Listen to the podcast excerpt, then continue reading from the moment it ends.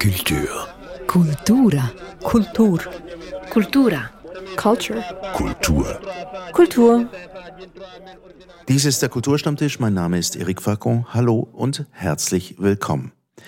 Der bebaubare Boden in der Schweiz ist von Natur aus knapp bei stets steigender Bevölkerung. Da ist natürlich immer wieder die Rede von verdichtetem Bauen zum Zweck des Wohnens, aber natürlich auch zu Bürozwecken. Und wo baut man hin? Entweder in den Boden hinein oder dann fast ein bisschen natürlicher, in die Höhe, das Hochhaus, der Wolkenkratzer. Das ist unser Thema heute und meine Gäste hierzu sind Kaspar Scherrer, Architekt, Raumplaner und Publizist und Andreas Wirz, Projektentwickler und Spezialist für preisgünstiges Wohnen von Archipel in Zürich und in dessen Büros sind wir heute zu Gast.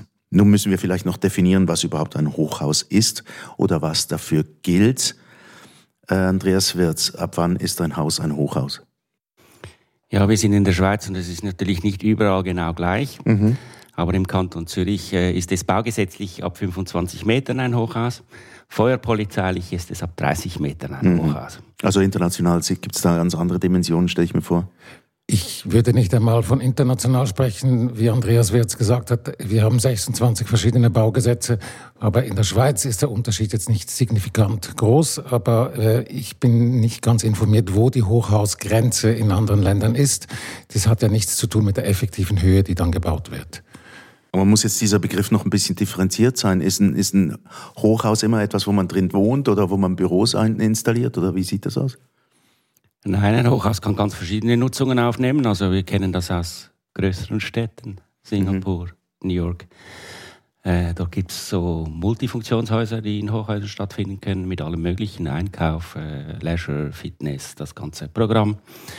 Äh, in der Schweiz haben wir ein, ein bisschen eine Renaissance vom Hochhaus. Früher war das eigentlich als Bürotower gedacht, wie zum Beispiel Prime Tower oder nur Büros und für hochpreisiges Wohnen. Hm. Hochpreisiges Wohnen? Ja, also ich sage jetzt mal vor 15 Jahren war es hochpreisiges Wohnen. Mhm. Vor 30 oder 40 Jahren war es natürlich ein Element des Massenwohnungsbaus. Mhm. Also wenn wir in Zürich schauen, Lochergut, äh, die Häuser am Isengrind, das sind Häuser, die eigentlich für, als preisgünstige Wohnungen gebaut wurden.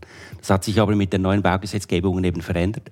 Das Hochhaus ist ein teures Haus, mhm. wegen all diesen Brandschutz und so weiter Maßnahmen. Und darum war es zwischendurch eigentlich ein Haus für eher wohlhabende Menschen. Ich möchte noch eine kleine Kuriosität erwähnen. Es gibt in Zürich, wir sind nun mal in Zürich und ich bitte vielleicht auch unsere Hörerinnen und Hörer um ein bisschen Verständnis, dass Andreas Wirz und ich uns ein bisschen um Zürcher Themen äh, drehen, aber wir versuchen möglichst ähm, auch weitere äh, Aspekte einzubringen oder weitere Orte. Aber in Zürich steht an der äh, Limmat ein Hochhaus, das ist ein Getreidesilo und äh, das ist äh, im Prinzip eigentlich das höchste Gebäude der Stadt im Moment. Und äh, für auswärtige Besucherinnen und Besucher immer wieder interessant, ihnen das zu erklären, was da für ein Hochhaus steht. Mhm, mhm. Jetzt aber ein, ein Aspekt interessiert mich doch, also dies, dieser Wandel quasi. Also man hat früher Hochhäuser gebaut, weil man sich davon ähm, ja, billigeren Wohnraum vielleicht versprochen hat und heutzutage ist das nicht mehr so. Ähm, ist das überhaupt ein probates Mittel, denn gegen die, die Raumknappheit anzukämpfen? Ja, das ist auch wieder eine relativ komplexe Frage, mhm, äh, weil sie mit der Baugesetzgebung zusammenhängt. Und mhm. in unseren Baugesetzgebungen ist es eigentlich kein Mittel zur Verdichtung. Es ist dann ein Mittel zur Verdichtung, wenn man über Sondernutzungspläne oder über Mehrausnutzungen, die man zusätzlich, also nicht im, in der normalen Bau- und Zonenordnung, sondern zusätzlich gewährt, dann kann es ein Verdichtungsmittel sein. Mhm, aber das ist jetzt doch relativ technisch. Aber jetzt äh, einfach vom, vom, vom Amateur aus betrachtet, der ich jetzt nun mal halt mal bin in solchen Fragen, ähm, das ist doch ein erstaunlicher Wandel, dass natürlich Hochhäuser sind, sind teuer in der Herstellung, im Unterhalt vermutlich auch. Und jetzt hat das plötzlich einen Wandel gemacht. Also ich habe immer, mm, ich hätte jetzt einfach privat, wenn man mich gefragt hätte, gesagt, okay, das, das macht man, damit man möglichst viele Leute unterbringen kann, auf möglichst knappem Raum. Die Argumentation läuft natürlich immer noch so. Mhm. Wir sind aber natürlich im Wohnungsmarkt von einem Markt geprägt, der ja nicht primär darauf ausgerichtet ist, Leute unterzubringen, sondern primär darauf ausgerichtet ist, Geld anzulegen und Rendite zu generieren. Mhm. Und das heißt, die wirtschaftlichen Motoren dieses Effekts sind natürlich relativ groß. Und ich meine, äh, wenn man auf die Statistiken schaut, es gibt eigentlich kein Wohnbauland mehr zu kaufen, freies. Mhm. Also wir sind ausgebaut quasi in der Schweiz. Wir sind ausgebaut und mhm. wir sind aber sehr unterschiedlich ausgebaut. Es streben alle in die Städte, in die Zentren. Und die sind eigentlich schon voll. Und da ist ein bisschen natürlich die Frage, ja, wenn ich da noch Geld verdienen will, will mache ich das? Hochhaus ist eine Möglichkeit. Und natürlich, also ich meine, unser Hochbauvorsteher, der vertritt das auch, dass das eine Möglichkeit ist, mehr Leute auf weniger Platz unterzubringen. Mhm. Also die Verdichtung nach innen, ich glaube, die ist unbestritten. Die wollen wir machen. Die Frage ist ein bisschen, ob das Hochhaus ein probates Mittel ist. Mhm. Ja, ist es eins. Aber es ist, es ist nicht, es ist a priori schon, wäre es natürlich möglich so, wie man es jetzt als Laie von außen betrachtet, dass wenn man auf einer Fläche mehr Geschosse stapelt, mhm. dass natürlich mehr Leute untergebracht sind. Das ist, ist so natürlich möglich, ist eben die Baugesetzgebung erlaubt es nicht a priori, aber es ist über Umwege immer möglich. Also letztlich, man sieht, wenn man Zürich anschaut, wie es in den letzten, aber auch andere Städte, möchte ich darauf hinweisen, äh, in den letzten 30 Jahren doch signifikant mehr Gebäude über 25 Meter gebaut wurden, seit 40 Meter, 60 Meter, 80. Und ähm, also diese Entwicklung findet statt und äh, es ist jetzt eine Frage der Regulierung, wie man das steuert oder ob man das steuern will seitens einer städtischen Regierung, Politik, Verwaltung. Mhm. Und dazu, wenn ich ganz kurz ausholen darf, habe ich mich in den letzten äh, Monaten für die Zeitschrift Werkbauen und Wohnen äh, damit auseinandergesetzt in einem Vergleich von drei Städten, wie sie die Hochhausregulierung angehen. Und welche wären das? Zürich, Basel und Genf. Mhm.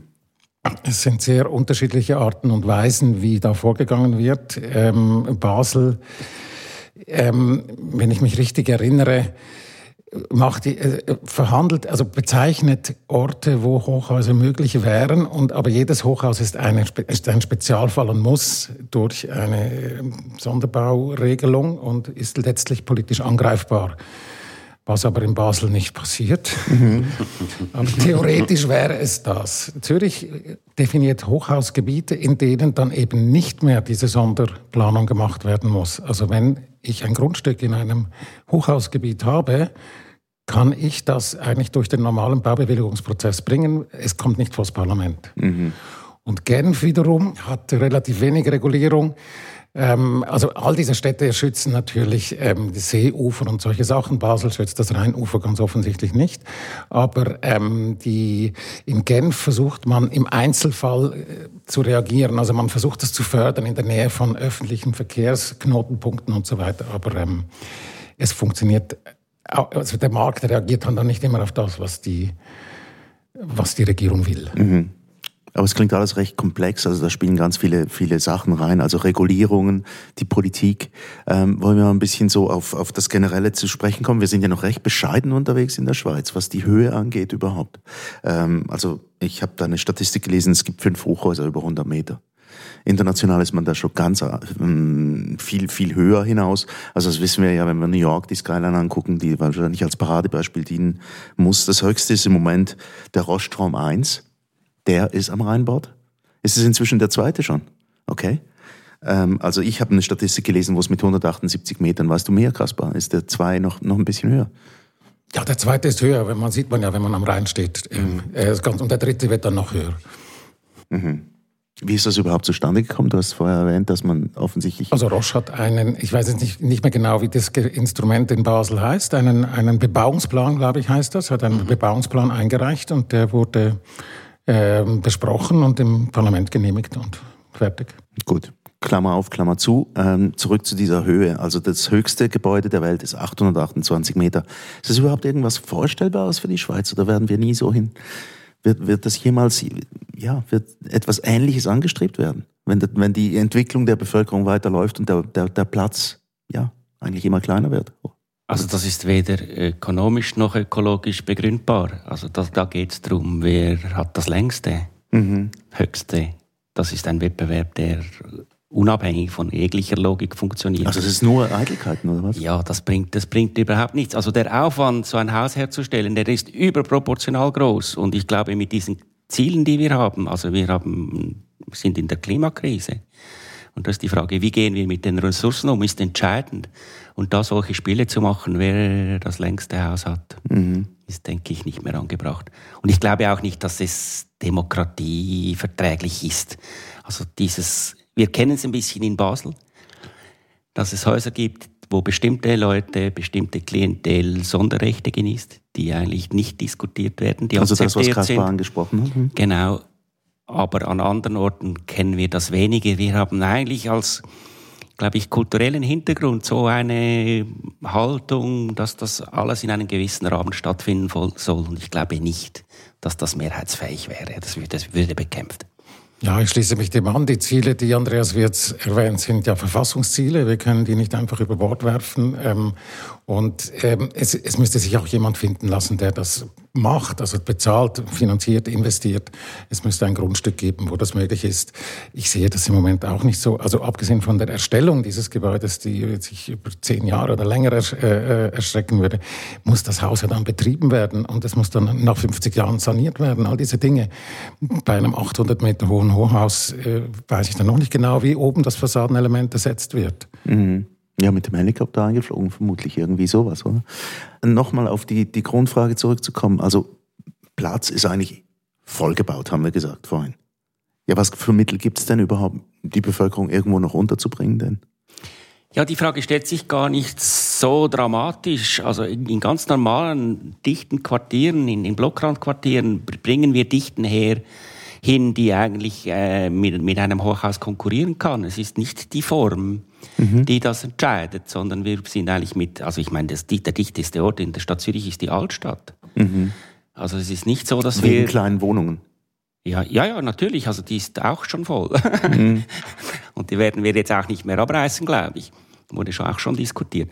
Aber es ist nicht die Suche nach einem Bautyp, der das Unmögliche möglich macht, sondern es ist eine Möglichkeit, an, ich sage, es ist eine sinnvolle Möglichkeit, an ganz speziellen Lagen mit einem Hochhaus zu reagieren und vielleicht sogar vernünftige Lösungen hinzukriegen. Aber als Antwort auf die Frage, die uns drängt, ist es, äh, brauchen wir keinen speziellen Bautyp. Die, die Frage ist, wer braucht wie viel, wie gehen mit dem, wir mit dem um, was wir haben und wo verdichten wir gescheit. Mhm. Ja, also das ist eben diese, diese Genfer Idee, zum Beispiel eben mit dem richtigen Ort, dass man zum Beispiel dort, wo jetzt diese neuen Stationen der, äh, dieser neuen S-Bahn sind, dieser SEVA, die ja wirklich an Orten entstanden sind, wo es vorher keine S-Bahn-Station gab, dass diese Orte zum Beispiel durch Hochhäuser eine Art markiert werden im Stadtraum. Ähm, das war so eine planerische Idee äh, und dass man dann vielleicht irgendwie aus einer erhöhten Warte quasi diese Linienführung dieser S-Bahn mitverfolgen kann. Und dass äh, an, an Orten, der, der, wo viel öffentlicher Verkehr ist, diese Art von Kulmination äh, und, und Akkumulation passiert, ist ja sehr sinnvoll, dass dann die Leute, äh, dass man dort, äh, dort wo viele Leute sind, auch dieser Verkehr angeboten wird. Ich denke, diese Art von von Präzisierungen, die sind, für die ist das Hochhaus sicher sinnvoll, aber das Hochhaus entsteht eben aus so vielen unterschiedlichen Gründen. Verfügbarkeit von Land, Bereitschaft von Investitionen, Regulierung und so weiter. Und dann letztlich sind es zeichenhafte Dinge und wie Andreas Wirth schon gesagt hat, nicht, na, nicht in jedem Fall rationale Entscheider. Das heißt, irgendjemand muss das wollen. Mhm. Mhm. Aber ähm, wir haben es vorhin von, von Ökologie gehabt. Du hast das erwähnt, Andreas, dass das nicht immer ökologisch die vernünftigsten Gebäude sind. Wieso denn? Ja, ich bin äh, selber an, an, diversen Projekten beteiligt und die Hoffnung vom Hochhaus war ja, dass es einen kleinen Fußabdruck hat wenig äh, Volumen im Untergrund produziert und darum vielleicht eine Chance hätte, mhm. ökologisch nachhaltiger zu sein. Der Zusatzaufwand, den wir betreiben müssen, die Kräfte spazieren zu führen, den Brandschutz zu lösen, die sind im Moment derart hoch, dass am Schluss in der Gesamtbilanz, wenn es dann gebaut ist, ist die Ökobilanz schlechter, als wenn man ein flaches Haus gebaut hätte. Also dieses in die Höhe streben hat einen Preis, ökonomisch mhm. und ökologisch. Und welches ist denn der kritische Faktor dort, also der, die, quasi die, die, die Engstelle, wo es ist die Summe der Sondermaßnahmen. Verglasung, Beschattung, Wind. Es sind viele zusätzliche Anforderungen, die wir haben, die wir im normalen Bauer nicht haben oder standardmäßig bereits bewältigt haben. Und wir sind natürlich, und das ist sicher, hat etwas mit damit zu tun, dass wir diesen Typ jetzt neu auch ausprobieren, dass gewisse Dinge noch nicht äh, Teil der Baukultur sind. Also dass ein Unternehmer, der erstes Mal so ein Haus baut, natürlich da einen Angstzuschlag draufschlägt, ist auch klar. Also ich, ich glaube jetzt, dass man an Orten, wo man das gewohnt ist, das effizienter und günstiger herstellen kann. Ich glaube, jetzt in Istanbul sind die Hochhäuser höchstwahrscheinlich erstaunlich günstig. Ich glaube, die, die sind günstiger wie das, was wir als normal kennen. Aber das hat das mit der Baukultur und dem Markt zu tun. Eben, und sind die Regulierungen vielleicht nicht ganz genau die gleichen? Also Sachen Brandschutz und so weiter und so fort. Ja, weiß ich nicht. Mhm. Könnte sein. Ja. Gut, aber ähm, ab welchem Stockwerk wird es denn kritisch eigentlich? Ab 30 Metern. Also wir haben eine neue Brandschutznorm und die schreibt eigentlich, also die definiert das Hochhaus bei 30 Metern und ab 30 Metern sind die, all diese Zusatzmaßnahmen notwendig. Zum Beispiel Zusatzmaßnahmen, zweites Treppenhaus oder? Ja, äh, Belüftung der Fluchtwege, spezielle Brandschutzvorrichtungen und so weiter und so fort. Okay, ja, das wird dann, es gibt dann wie so Sprungkosten, aber an einem gewissen Punkt geht es signifikant mehr. Mhm. Also ein, ein probates Mittel scheint es nicht zu sein, das Hochhaus trotz allem. Also wenn man es ja aus meiner Warte betrachtet, wäre das natürlich sinnvoll, in die Höhe zu bauen, wenn man sonst keinen Platz mehr hat. Aber offensichtlich ist das nicht so. Mehr Kosten, ökologisch schwierig. Also ich würde es nicht so pauschal sagen. Mhm. Äh, ich würde jetzt auch einen Bautyp nicht per se in der ganzen Breite einfach ablehnen. Er hat gewisse Schwierigkeiten und gewisse Herausforderungen. Ich sage es, an speziellen Lagen kann es die gute, eine gute Lösung sein. Wir haben im Moment verschiedene Prototypen in Arbeit, die, wo wir gespannt sind. Also die Allgemeine Baugenossenschaft ABZ Zürich äh, macht auf dem Kochareal das erste genossenschaftliche Wohnhochhaus unter relativ hohen Kostenvorgaben. Dort sind wir gespannt, wie das geht, wie das dann auch am Schluss geht, wenn es dann gebaut ist. Äh, wir haben in Zug zusammen mit V-Zug ein Hochhaus Pi entwickelt in Holz, das größte Holzhochhaus der Schweiz. In welcher Höhe denn? Äh, 87 Meter, irgend so, stimmt glaube ich nicht genau, aber in dieser, ja, in dieser Höhe.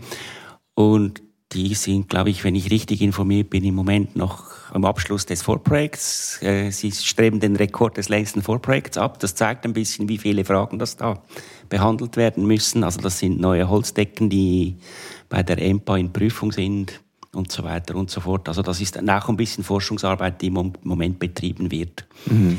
Und da sind wir gespannt auf die Ergebnisse und ich glaube, gescheitert zu werden war noch nie ein falsches Rezept. Mhm, ja, das stimmt natürlich schon auch. Ähm, jetzt, aber ähm, so Hochhäuser sind eines und es ist natürlich auch irgendwie interessant, über Regulierungen und so weiter und so fort den Teil zu sprechen. Aber natürlich gibt es auch Menschen, die da drin wohnen. Und jedes Mal, wenn man über Hochhäuser in der Schweiz irgendwo was liest, also das, äh, die übliche Google-Recherche, dann kommt man sehr schnell bei einer Art von Skepsis an. So eine Art Angst der Schweizer Bevölkerung vor dem Hochhaus. Und da kommen ganz verschiedene Faktoren zum Tragen. Existiert die wirklich oder ist das etwas, was sich irgendwelche Journalistinnen und Journalisten aus den Fingern saugen? Nein, die gab es. Wir hatten in Zürich etwa 30 Jahre lang ein faktisches Hochhausverbot. Mhm. Das war demokratisch legitimiert. Zürich hat gesagt, wir wollen diesen Bautyp nicht mehr. Also da gab es wirklich in der Bevölkerung große Ablehnungen. Ich glaube, das Hochhaus hat in der Schweiz unterschiedliche Phasen durchgemacht. Äh, jetzt am, am Zürcher Beispiel, das ich gut kenne, war es am Anfang so, dass das Hochhaus eigentlich, weil es noch günstig war und es diese Regulierungen noch nicht gab, war ein Bautyp des Massenwohnungsbaus. Also mhm. auch Leute mit unteren Einkommen sind da eingezogen. Rückblickend kann man sagen, es waren vielleicht äh, ein bisschen zu viel der gleichen Sorte. Das hat zu, zu, dazu geführt, dass die Häuser einen schlechten Ruf hatten. Also das heißt, zu viel der gleichen Sorte, dass sie gleich aussahen oder, oder ein das gleiche Nein, Angebot geleistet haben? Leute aus dem gleichen Einkommen, mit dem gleichen Einkommensniveau, also Einkommenstief. Das heißt, äh, das hat dazu geführt, dass das in der Wahrnehmung eigentlich war es klar, wenn du dort wohnst, hast du das nicht äh, gewählt, sondern du bist dort, weil du das anderswo nicht leisten kannst. Mhm. Und das hat natürlich dann zu einem Image geführt, das nicht förderlich war für diese Wohnform. Jetzt da in, in Zürich-Affoltern, die beiden Häuser, die waren dann Anfangs 90er Jahre, also verslammt, hat man gesagt, was natürlich ein absolut unpassender Begriff ist. Aber sie sind heruntergekommen und hatten ein schlechtes Image. Mhm. Und dann hat man mit. Aber waren es die Häuser oder waren es die Leute, die dort gewohnt haben? Ja, oder? beides natürlich. Also, mhm. weil Leute dort gewohnt haben, die sich weniger gewehrt haben, hat man auch weniger in den Unterhalt investiert. Vielleicht lag ab und zu mal ein Kehrichtsack vor der Türe, keine Ahnung. Mhm. Und man hat dann mit Sozialarbeitenden versucht, dieses Haus neu zu programmieren und hat das auch geschafft. Und es gibt eine Untersuchung des ETH Wohnforums, Evelyn Halthaus hat die gemacht. Sehr viele Interviews jetzt aktuell mit Leuten in diesen Häusern und diese, die, die Leute sind alle sehr zufrieden. Mhm. Ja, ich denke, die Schweizer Bevölkerung lernt auch dazu. Also es gibt ähm, diese, diese allerersten Wohnhochhäuser in Zürich wurden sehr kritisch angeschaut. Ähm, es ging über das klassische Thema, dass die Mutter das Kind rufen kann. Also quasi die, die, die kritische Höhe war die, bei der die Mutter das Kind zum Mittagessen reinrufen kann, mhm. das mhm. draußen spielt. Und, das, und über solche Dinge wurde gesprochen. Natürlich geht man davon aus, dass die Mutter zu Hause ist und so weiter und so fort. Aber ähm, nach und nach kamen immer mehr auf. Es stehen auch in den Agglomerationen stehen viele relativ moderate Hochhäuser. Ähm, in vielen mittel, äh, mittelländischen, mittelgroßen Städten steht am Rand der Stadt irgendein Hochhaus, meistens dort, wo es halt ein großes Grundstück gab, das, wo man quasi Nutzung akkumulieren konnte in die Höhe. Und äh, je nachdem, wie diese, wie diese äh, Häuser gepflegt werden, sind die sehr beliebt. Also ich möchte noch an äh, das Czarnergut in Bern, ähm, äh, auf das Czarnergut in Bern verweisen, zu dem vor ein paar Jahren ein wunderbares Buch erschienen ist, in, in dem, in dem solche Wohnbiografien porträtiert wurden von Leuten, deren, die in den 60er Jahren eingezogen sind. Die Kinder sind dann irgendwann ausgezogen, haben Familie gegründet und so, sobald sie konnten, sind die, sie, diese Kinder mit ihren Kindern dann wieder in das Charnergut gezogen, weil sie es so geliebt haben. Mhm. Gibt es auch ein paar Gründe dafür? Also ja, also einerseits diese soziale, diese soziale Mixtur, die offenbar im Charner gut, äh, äh, gut funktioniert und auch das, die, die, die Wohnlage ist also ziemlich toll dort mhm. und äh, man wohnt halt im, im 17. Stock oder keine Ahnung, man hat dann auch diese Aussicht und die Wohnungen sind knapp, aber praktisch und die meisten, also viele von den Leuten brauchen nicht mehr. Sie sind, sie sind zufrieden mit dem und das darf man, es gibt natürlich diese, diese überbordenden Ansprüche und Forderungen, aber es gibt auch Leute, die, die mögen das und ganz pragmatisch. Mhm. Aber trotzdem, äh, die Schweiz gilt als Land der Eigenheimbesitzer. Ich konfrontiere euch jetzt noch ein bisschen mit Klischees, wenn es recht ist. Ähm, und da gilt das Hochhaus natürlich irgendwie also als etwas hässliches, äh, anonymes Wohnen, ähm, auch behängend. Gut, das stimmt natürlich nicht. Also wenn man zurückschaut, jetzt äh, die eben 15 Jahre zurück, haben, sind vor allem Hochhäuser für hochpreisiges Wohnen entstanden. Also mhm. es war schick, eine Loft im 35. Stockwerk zu haben mit Sicht über die ganze Stadt. Und die Preise sind auch entsprechend. Also so eine Eigentumswohnung im Hochhaus, die es eine Zeit lang zu kaufen gab, die kostet eineinhalb Millionen mindestens.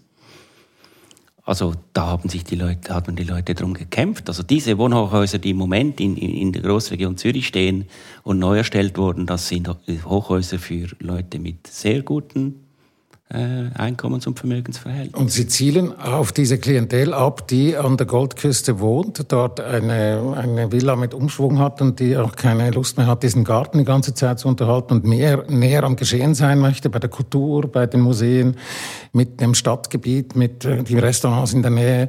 Und für diese Leute werden diese Hochhäuser gebaut und die werden die Wohnungen werden den, äh, den Immobilienfirmen aus den Händen gerissen. Mhm. Also, und, und ich möchte auch das relativieren mit dem, die Schweiz als Land der, der Eigenheimbesitzer. Die Schweiz hat im Vergleich eine sehr niedrige Eigentumsquote. Die Schweiz ist eigentlich ein Land der Mieterinnen und Mieter. Und die meisten Leute wohnen in irgendwelchen Blöcken, oder? Also das ist, glaube ich, der Normalzustand. Und klar, also äh, Vielleicht sind die Dimensionen einfach andere, oder? Also da, sagen wir mal bei den Hochhäusern. Also man stellt sich bei einem Hochhaus schnell mal etwas vor. Natürlich, ich habe es vorhin erwähnt, New Yorker Skyline und so weiter und so fort. Diese ganzen Großstädte, die solche Sachen pflegen, international gesehen, ja, sind vielleicht ein bisschen andere Dimensionen als hier in der Schweiz, oder? Ja, aber es ist, diese Umwälzung, die Andreas äh, Wirz erwähnt hat, die ist im Gange. Also es ist noch nicht überall angekommen, aber ähm, ich vermute, dass auch in anderen Schweizer Städten solche Hochhäuser für mittleres und höheres Einkommen entstehen werden. Ja. Mhm, aber die Hässlichkeit, ist das ein Stichwort, das irgendwie völlig vergessen ging in der Zwischenzeit? Weil ganz viele Leute bringen das ja ins Spiel. Und wenn man sich jetzt die New Yorker Skyline anguckt, natürlich das Empire State Building, das ist ein, ein wunderschönes Gebäude, aber daneben stehen so ein paar Sachen, die sehen aus wie Zahnstocher. Ja, diese Zahnstocher, das ist ja auch, äh, diese, diese, die, die heißen, glaube ich, auch so irgendwie, oder ich habe jetzt den englischen Begriff nicht im, genau präsent. Das ist eine, eine Entwicklung der letzten 15, 20 Jahre, ganz krasse, extrem in die Höhe, schlanke Gebäude ähm, die auch dieses Hyperluxussegment ansprechen. Also da, da kauft man dann ein ganzes Geschoss. Also man muss dann nicht mehr das Geschoss teilen mit anderen Leuten, sondern man hat dann das Geschoss, allenfalls ist es halbiert. Und das ist eine Entwicklung, die in New York auch sehr kritisch äh, verfolgt wird und so. Aber, ähm, du sprichst ja die Hässlichkeit oder die Ästhetik, sagen wir es mal so, mhm. ein bisschen neutraler.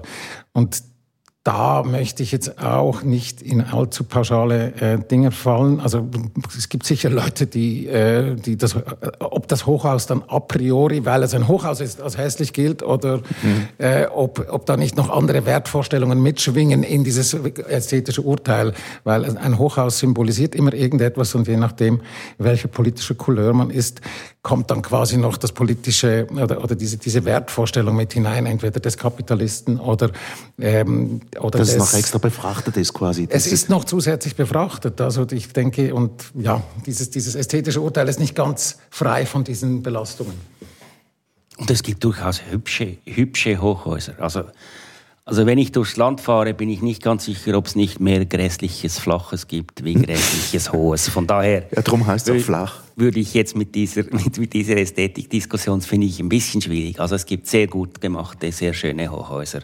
Und ich glaube, es ist wirklich ein bisschen die Konnotation, die dann vielleicht ein, ein, eine seltsame Wahrnehmung als ästhetisches Urteil dann in ein ästhetisches Urteil verwandelt. Ich und ästhetische Wahrnehmungen oder, oder Beurteilungen ändern sich auch im Verlauf der Zeit. Also wir schauen heute anders auf die 70er Jahre oder 60er Jahre, als wir das vielleicht noch vor 20 Jahren taten. Also wir müssen vorsichtig sein, indem man schnell etwas in einen ästhetischen Mülleimer wirft, ähm, mhm. ähm, weil äh, wir müssen uns auch die Gelegenheit geben, etwas mal zu überdauern und es dann nochmal neu anschauen zu können, quasi von einer Kindergeneration aus.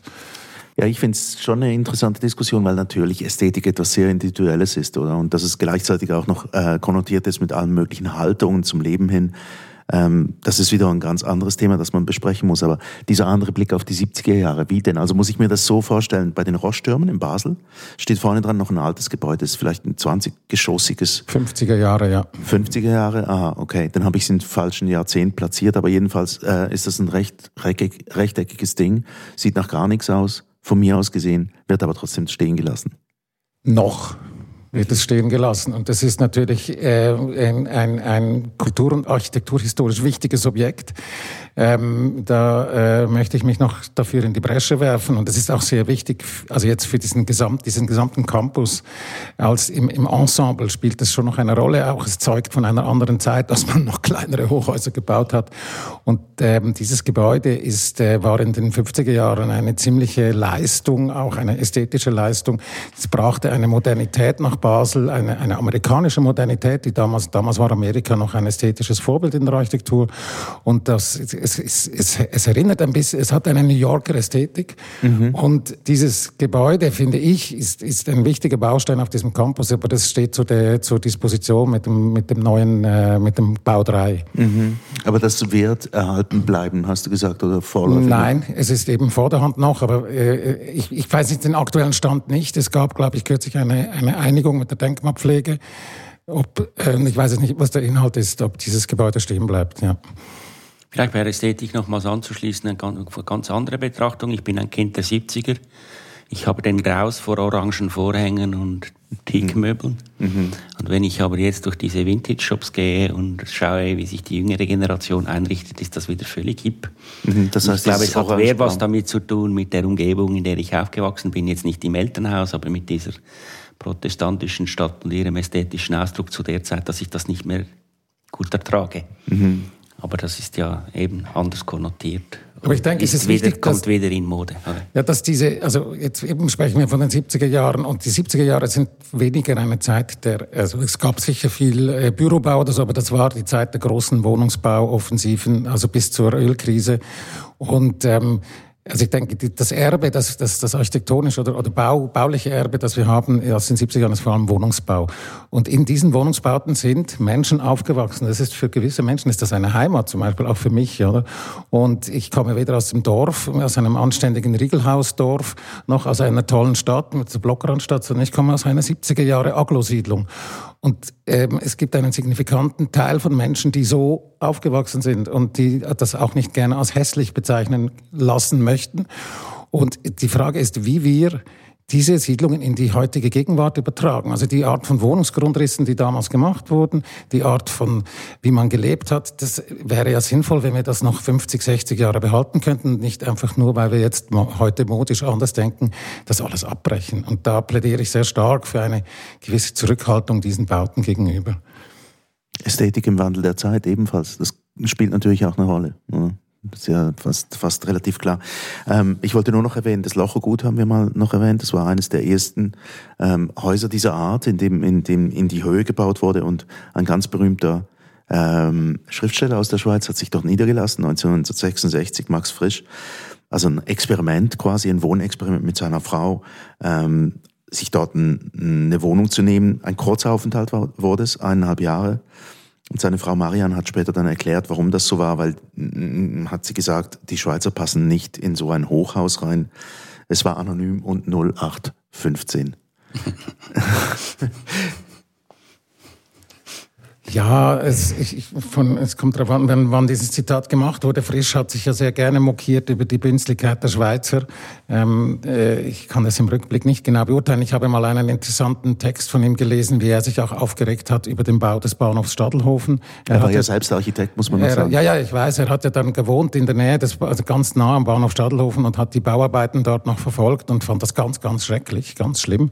Und wenn man sich überlegt, wie beliebt der Bahnhof Stadelhofen sowohl in der Fachwelt wie auch in bei den Laien oder bei den normalen Menschen ist, ist das natürlich, hat er sich da auch ein bisschen verrannt. Und, und er ist auch ein Kind einer gewissen Zeit. Also dieses homophobe Buch beschreibt vielleicht eher frisch als jemand anderen. Und ähm, sein, äh, das Lochergut ist, ich meine, sie bringen heute aus dem Lochergut niemanden raus. Die Leute, die, die gut, es ist ein sehr günstiges, sehr günstig zum Wohnen dort, weil es eine städtische Siedlung ist, aber die Leute schätzen das und äh, sie schätzen auch Anonymität, abgesehen davon. Das ist, ich, ich will nicht, vielleicht gibt es Leute, die wollen nicht dauernd irgendjemanden kennen und über alles reden, sondern einfach mal ihre Ruhe haben. Mhm. Also, der Schweizer von damals mag sein, dass der nicht dafür geeignet ist, aber heute sind wir an einem anderen Punkt. Ja, und der Bünzli ist ja bezeichnenderweise immer der andere. Das ist, ja, kann ja so auch nicht sein. Also wo ist der Bünzli in Frisch und seiner Frau? und ich denke, solche Häuser bieten ja auch Chancen. Also ich erlebe das ganz anders. Ich lebe auch in einem Haus, da könnte man sagen, dort wohnen die Bünzlis. Hingegen ist ein Denkmalschutzobjekt der 50er Jahre. Aber wenn man in Häusern, wo viele Leute wohnen, ein bisschen Aktivität reinbringt, ist das ja auch eine Chance, weil so viele Leute relativ dicht gepackt sind gibt es auch unterschiedlichste Leute mit Anknüpfungspunkten, das, weil das bunt ist, weil das Chancen bietet. Und äh, hätte Frisch dort einen Apero offeriert, wäre das, glaube ich, ganz toll zu und her gegangen. Noch als letzte Frage ähm, zum Abschluss, das Hochhaus. Also ähm, ein Zukunftsmodell? Nicht a priori.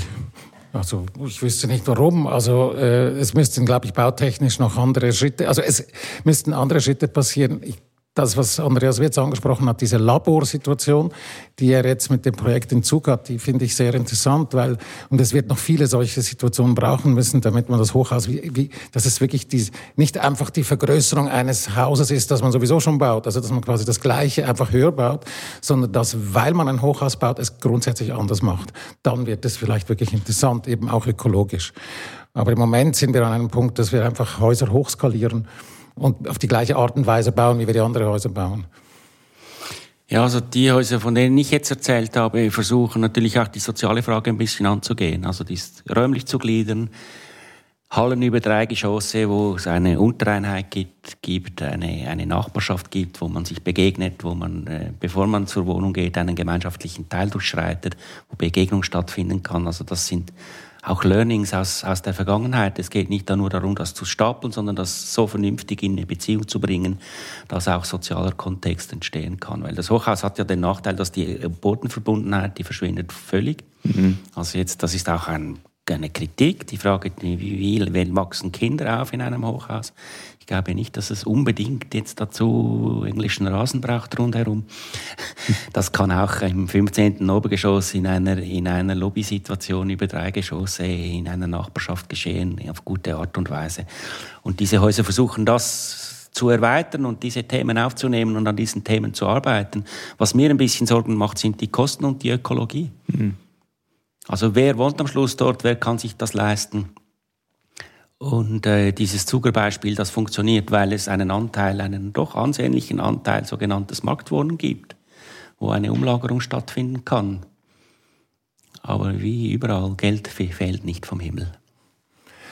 Ja, also ich, ich denke, hier wäre ein Blick äh, nach Asien für uns vielleicht auch nicht schlecht, also in die großen äh, asiatischen Megalopolen, äh, Stichwort Singapur. Aber Singapur ist natürlich eine ganz schreckliche staatliche Einheit, die ich eigentlich nicht als Vorbild anschauen möchte. Aber es sind dort einige Hochhäuser entstanden, die eben diesen sozialen, die, dieses soziale Neuland betreten. Wie kann man auf, dem, auf der Ebene des 17. Stocks eine Gemeinschaft äh, äh, kreieren? Das sind natürlich, das ist, gibt eine Geschichte. Das gibt seit den 50er Jahren versucht man das, hat das dann ein bisschen aus den Augen verloren. Und äh, das kommt jetzt wieder. Auch diese Begrünungssachen, also dass man die Hochhäuser bis weit oben begrünt. Ähm, ich bin nicht sicher, wie ökologisch das wirklich ist, aber da sind wir noch in den Kinderschuhen. Und die asiatischen Städte gehen da recht voran. Also mhm. da wäre ein Blick dorthin wäre interessant. Also vielleicht Versuchsmodelle für die, für die Zukunft. Absolut, ja. Das Hochhaus, hierzu haben wir gesprochen im Kulturstammtisch mit Kaspar Scherrer, Architekt, Raumplaner und Publizist und Andreas Wertz, Projektentwickler und Spezialist für preisgünstiges Wohnen. Mein Name ist Erik Facon.